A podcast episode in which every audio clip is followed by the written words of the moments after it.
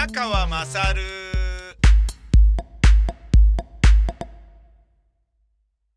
新法が可決されましたね。2年後には成功禁止も考えるとの答弁があった。2年間本気で動かないとめちゃくちゃにされそうだね。危機感と、えー、月島桜さんが、えー、ツイートしてますね。あ、今ちょっと見たらこの方、H カップの巨乳の女優さんだ。なんか、ちょっと、ネットで、あの、この人がつぶやいているのを見て、あの、そのね、ツイートを、ただ、えー、ブックマークしただけで、あ、これ一回ちょっとね、あの喋ってみようと思ったわけですよ。こういうのはね、あの、エロですしね、喋っておいていいんじゃないっていうふうに思ったから、ブックマークしたんだけど、だからまあ、これどういう人か知らなかったわけですよ。なんかあの、目に飛び込んできたんですよね。ああ、なるほど。で、だから綺麗どころのね、女優さんでね、あのー美しい、写真をね、えっ、ー、と、自分の顔をアップされてるような人だったから、もしかしたら女優さんなのかなと思っていたら、やっぱそうだったっていうね、すんごいおっぱいが大きかったっていう、えー、そういうことみたいですけど、やっぱさすが、えー、Google でね、検索をかけても、やっぱ、ヌード画像とかはやっぱ出てこないんですね。まあ、そりゃそうだよね、っていうね。なんかね、あの、インターネット黎明期のようなね、何これぐちゃぐちゃじゃんみたいな、あの、エロいものがエロいところにごた、ごちゃごちゃっといっぱいあるよみたいな、あの、べっこう飴がね、エロサイトでね、ぐわーっとね、あの、べっこ飴っていうね、プロバイダーね、うん、名を馳せて、で、そこでね、工藤ちゃんがね、東京トップレス立ち上げてみたいなのあったけど、まあ、ああいう頃からね、もういろんな人間が利用するようになったから、もう整備されちゃってね、なんかあの、テレビラジオがね、あの、放送コードなんつうものがね、熟成してゆっくりゆっくり出来上がるのが、ビーフシチューを煮込むようなっていう感じだとしたらね、このインターネットがね、あの、ここまで整備されるのは本当に超速の進歩。ね、あの、パッとね、えー、デニーズでね、オーダーしてから料理が出てくるぐらいの速さのような気がするよね。そのぐらい速いよね。まあ、あの、この人のね、H カップはともかく、えー、そういうふうにつぶやいてらっしゃると。で、まあこれね、もともと言われていたけれど、悪くはないとは思うんですよね。これについて議論するのは。ただまあ、あのー、僕はね、途中経過を断片的にしか追ってないけど、議論が尽くされてないっていう意見が、やっぱそうなんじゃないかなっていう気はする。えー、つまり、拙速っていう感じはある。だけど、なんだろうな、こう、悪いことではないと思うんだよな。悪いことではないっていうのは、えー、と、選挙権をね、18歳で持つことができて、大人扱いされることになったわけじゃないですか。18、19が。で、そうなると、もっとそこにつけ込むっていうふうに当然なってくるだろうから、それをね、あの、同じタイミングで、もしくはちょっと遅いぐらいで、そういうふうに、あの、先回りになってないのかもしれないけどさ、あの、考える受け皿を用意するっていうのは、いいことだと思うんだよね。で、あの、いろんなね、えっ、ー、と、アダルトビデオの会社の社長さんがね、やっぱみんな言ってるもんね。で、アダルトビデオをね、もう稼ぐだけ稼いでやめたのは何なんですかね。でなんでそういうね、事前事業みたいなことをされてるんですかみたいなね、話になると、やっぱね、最終的にね、やっぱ出演してる女の子をね、不幸にしてしまうんだよな、この商売は、つって、言っていたのがね、そういう印象的で、で、それをなんとかね、したいっていうところがあるんだよな、みたいなね、ことを言っていましたね。うん。で、あのー、結びつけていいのかどうかわかんないんだけど、飯島愛さんが自殺したっていうこととかも、ふっと頭のね、片隅にね、こう、イメージとして想起されてしまったりするんだよな、僕は。で、えじゃあこれがこのままね、えー、どういうふうになっていくのが正しいんだろうかっていうと、確かに女性がね、あの、すごい細かい契約書を、えー、よくも読まずにね、あのー、契約させられてね、いや、こう契約してるからダメだよとかって言って、ええー、とかって、年間100本もみたいなね。で、全部顔出し、ちょっと待ってよとかってえー、二次仕様、三次仕様も全部込み、えー、ちょっと待ってよつって。お母さんにバレないようにって言ったじゃない。え、写真も全部出すのちょっと待ってよ。顔も、え、ちょっと待ってよ、待ってよ、やめてよ、みたいな感じで、いやいや、契約してるからダメだよ、みたいなことだよね。うん。で、それで言ったらね、別にあの、アイドルタレントとか若い女の子とかの方もね、なんとかしてあげたらみたいな風に思うけれど、うーん、まあ、そう、同じような感じでね、えー、考えられていくんでしょうね、きっとね。いやー、なんかね、日本はね、エロ大国だったけれど、これからね、少しね、なんかエロに対してのね、セーブがかかっていくんだろうな、きっと。で、このあたりはね、僕が、あの、ラジオ、インターネットっていうものの考え方と、自分がしてきたことに対する落とし前をどうつけるかっていうね、えー、ことに対する、まあ、要は、総括するっていうことで言うと、そろそろまとめに入る、あの、年齢とキャリアなんですよね。で、そのまとめに入る時期に、えー、このようなね、過渡期を迎えてるっていうのは、非常に、うーん、なんかね、まあ、頭痛いところではあるんだけどさ、まあ、自分の中では、えっ、ー、と、ミソジニーは、つまり男尊女卑とかは排除したいと思ってるんですよ。だけど、表現の自由において、え下ネタエログロナンセンスってのはあっていいだろっていう考え方で、だけど、それも、えー、ラジオでね、明るい時間にはダメだと思いますよ。だけど、インターネットで、ポッドキャストで、だプル型コンテンツ、プッシュ型コンテンツの違いで言うとね、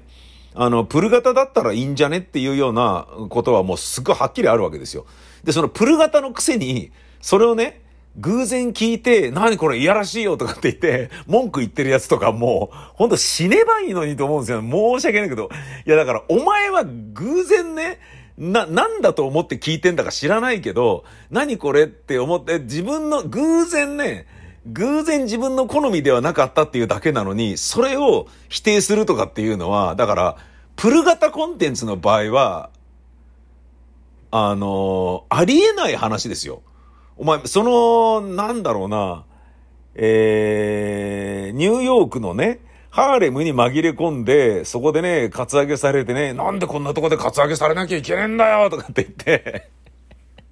紛れ込んだお前が悪いんだよっていうだけの話で世の中に地球上にはいろんな場所があるんだよ、バーカっていうことなのに、プルとプッシュを勘違いしてんだよね。全部プッシュだと思ってんだよね。自分でプルしに行ってるくせに、プッシュだと思って文句言ってるっていうね。テレビやラジオとに対してと同じように文句言ってるっていうところが、お前らまとめて死ねよっていうふうに、僕なんかはちょっと思うんですよね。うん。で、まあ、あのー、まあ、それとは別にね、えー、ラジオで僕が下ネタを散々やっていたっていうのは、ちょっとまたね、また全然別個のね、話があって、これちょっと話すと長くなるので、別の機会にしますけど、あのー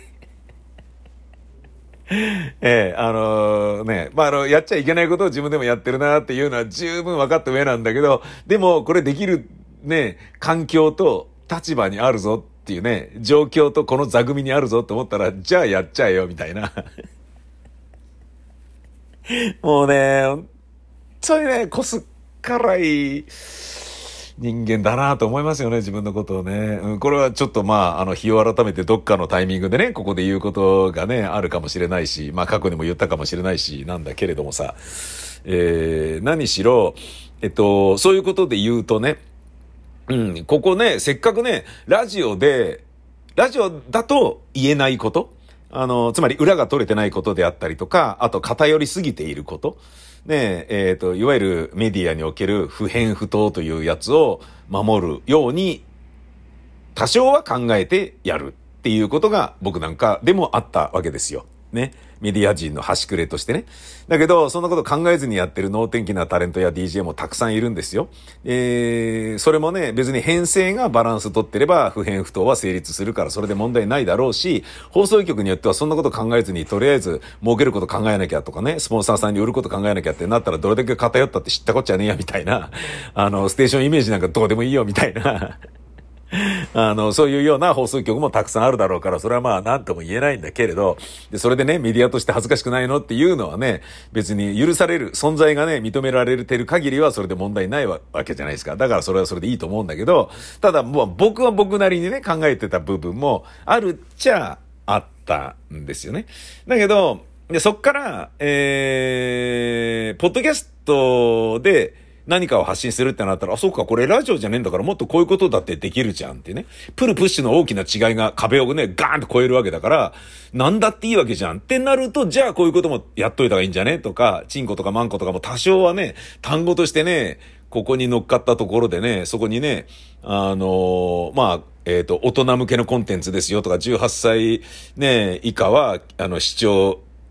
しちゃダメよとかね、注意くださいみたいな感じにね、しっかり告知をしておくことにより、あのー、なんだろうな、権限として与えられるものがあるならば、そのね、えっ、ー、と、表現の自由というものは、どこまでもね、あの、愛知トリエンナーレみたいなことにもなっちゃうわけだから、どこまでも許されてるわけじゃないけれど、ねえうっすら許されてる範囲が、あの、ほぼほぼ無限大に思われるような範囲の中でのギリギリの線を越えないラインを、えー、享受できるじゃないですか、インターネットの場合は。それを、えー、ね、ラジオじゃないんだからやろうぜみたいなところがあってやってるっていうところがあって、別にね、その下ネタじゃなきゃ嫌だとかね、下ネタ大好きとかそういうわけでは全然ないんですけどね。あのー、もうなんかね、宮川さんといえばっていうふうにね、えー、思ってる人もね、あの、過去の僕を知ってる人はいらっしゃるかもしれないし、ね、そうじゃないとどうしちゃったんだこいつみたいにね、思ってる人とかもいてね、あの、まあそれはね、要はね、イメージ戦略にね、振り回されて、ね、騙され続けていただけっていう部分ももしかしたらあるかもしれないので、まあ、なんとも言えないですけれど、えー、そんな中で、これは、AV 新法は、ちょっとね、考えるところがあるんですよね。考えるところがあるっていうのは、要は、えーと、これ子供を守るとかね、あの未成年とか、あと女の子がね、あの、ただね、若くて美しい体をしているというだけでものすごいね、ドル箱コンテンツになっちゃうから、ね、うまい具合に騙して契約してしまえばね、その体をね、散々ね、あの、オナニーする殿方たちの、えー、周りにね、えー、それをね、広めさせることによって、あのお金をね、儲けるっていうことができるわけじゃないですか。でね、ある程度の年齢になってね、おっぱい垂れてきたり、ね、太ってきたり、ね、ちょっと体型が崩れてきたらもうね、お払い箱になっていくわけじゃないですか。旬の期間が短いわけだから、で、実際ね、やっぱ結婚したいからこういうやめようと思いますとかね、夫にバレそうだからやめようと思いますとか、そんなようなこととかにも繋がっていくから、いつまで稼げるかわからない、ね、美しい旬のね、まるで流れ星のようにね、あの、現れてピュッといなくなってしまうような美しい AV 女優の方々に、えー、何としてでも出演してもらいたいっていうね。で、それはまあ男の夢を叶えてるところもあるし、だけどそれがね、あの、半ば強引っぽいようなものがあるとしたら、女性に対して非常に失礼だし、で、それは相手が女性であろうがなかろうが問題だしっていう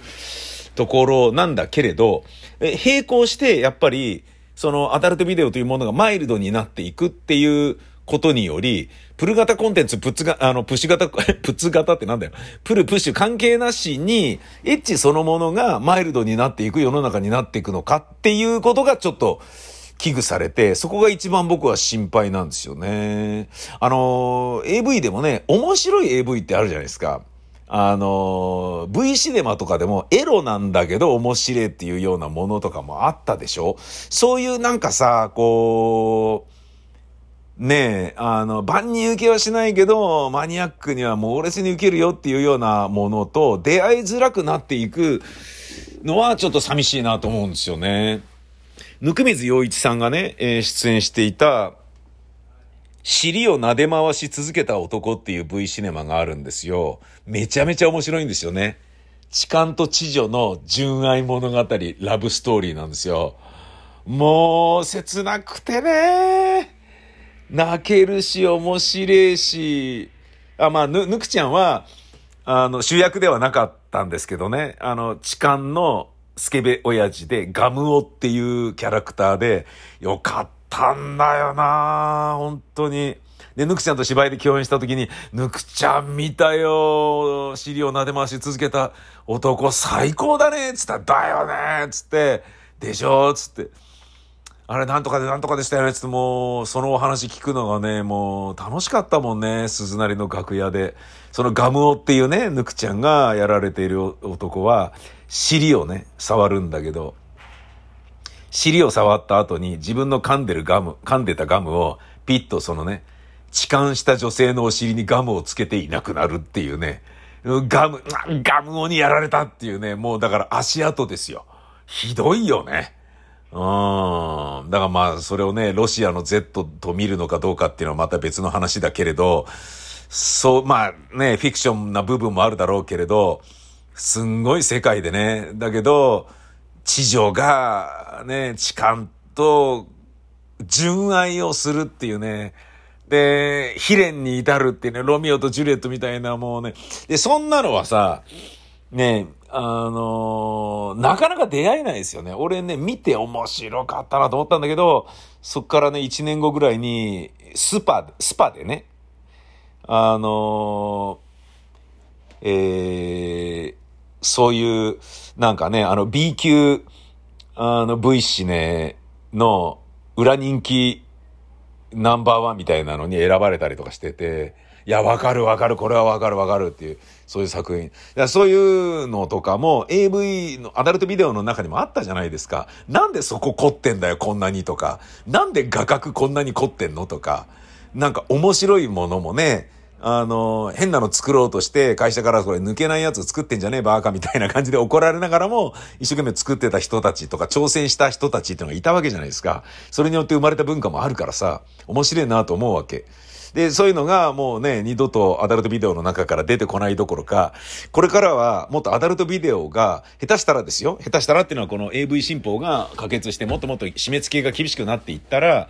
多分いろんなことが変わっていくと思うのよ。ラジオのようになっていくと思います。どういうことかというと、AV 新法が可決された。ね。これ具体的には、契約して、えー、AV に出演に至ったとしても、撮影してから4ヶ月、あ、じゃあ、撮影、販売してから4ヶ月とかかな？で、契約したものも1年以内とかの、なんか時期はこれから詰めるかなんかなんだろうけれど、まあもしくはもう決まってんのかな？の期間は、契約したものでも、解除できると。つまり、気が変わったら解除します。契約したけど契約なしにしてくださいってことができるっていうそういう法案なのよ。それによって女性を救おうっていうものなのね。つまり、騙して契約さそうとしても、それ本人気づいたら、後でね、彼氏ができたから嫌ですっていう風になった時に、じゃらにできるっていうものなのよ。ものすごい、け、じゃあ契約じゃねえじゃんっていうことなのよ。クーリングオフがものすごい期間が長く、話がでかいわけ。ってことは、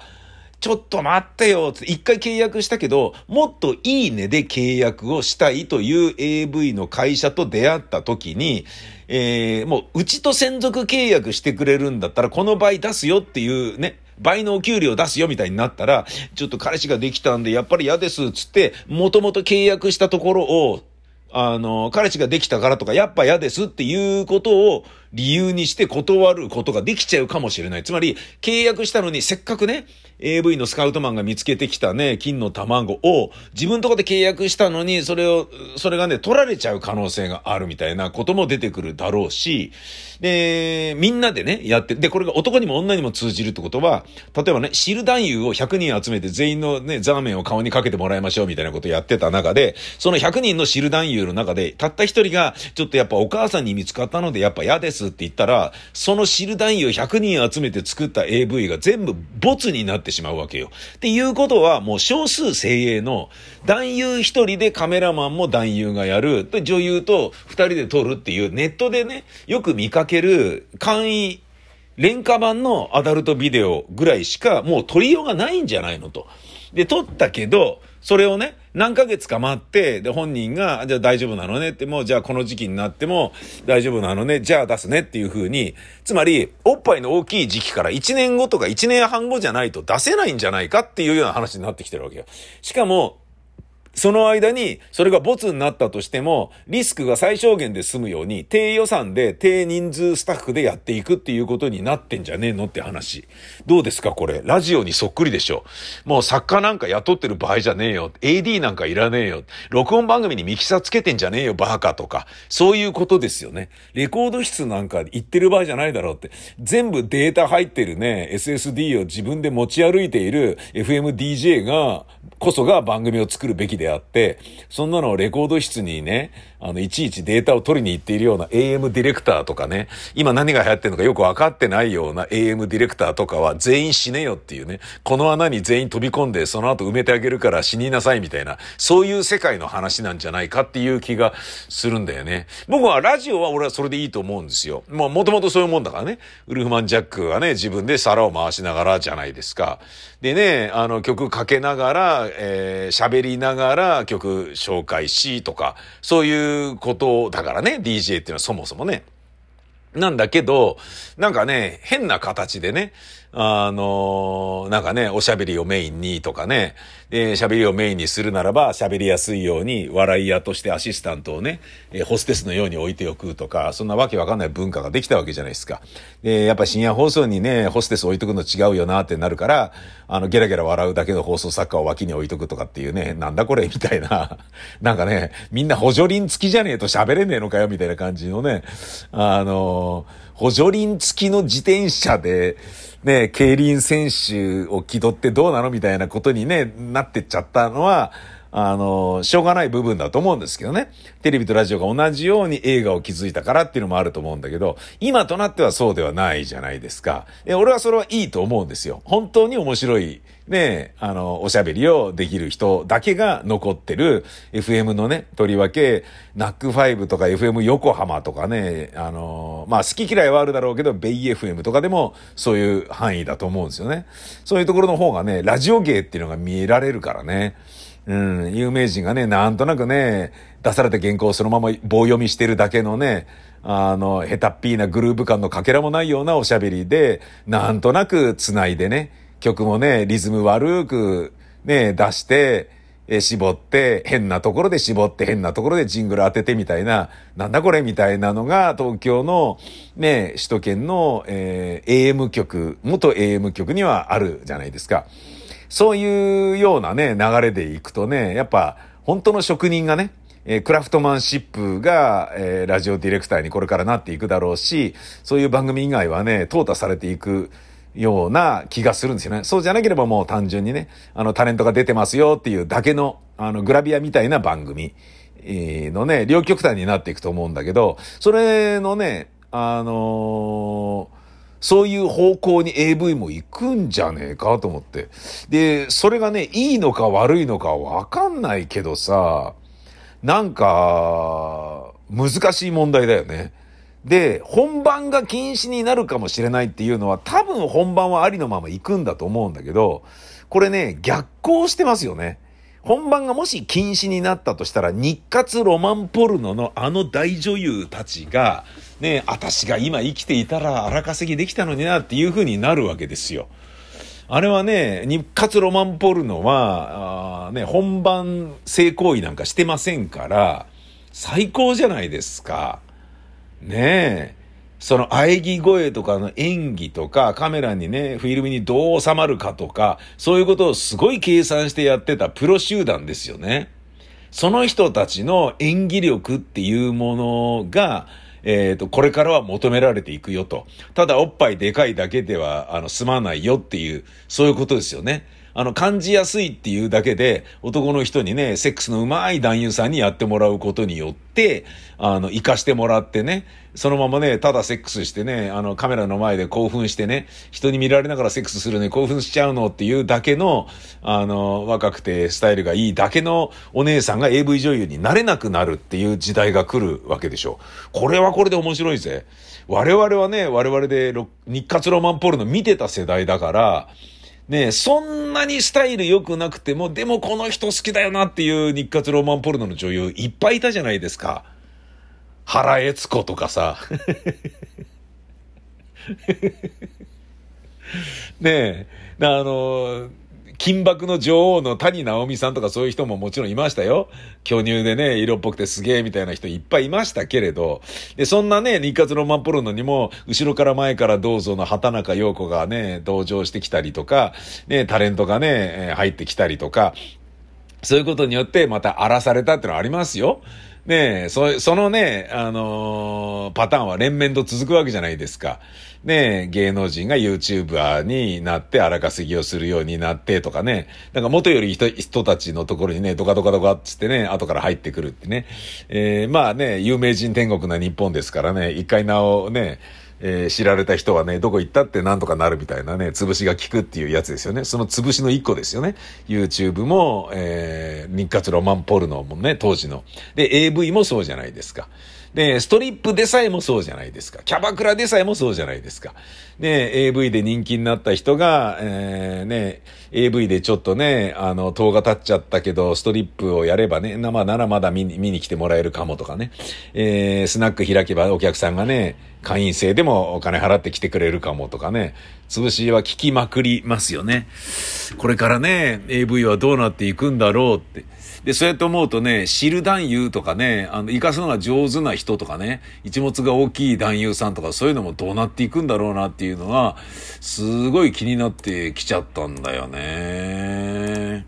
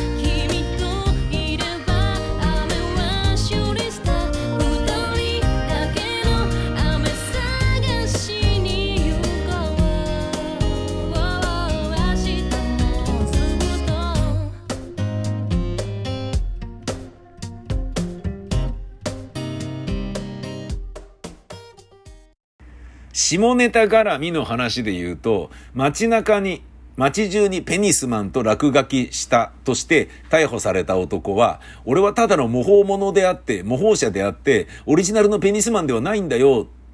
っていうことを言っていることが分かりました。ペニスマンというのがですね、いてですね、その、ペニスマンっていうのは、えー、なんか本物がいるらしいんだけど、その話題になったので、あのー、悪名高いペニスマンを、えー、模してね、あの、似たようなのを書いてたやつが逮捕されたんですよ。でお前がペニスマンなんだろうってなったんだけど、いや、僕本物じゃないんです、つって。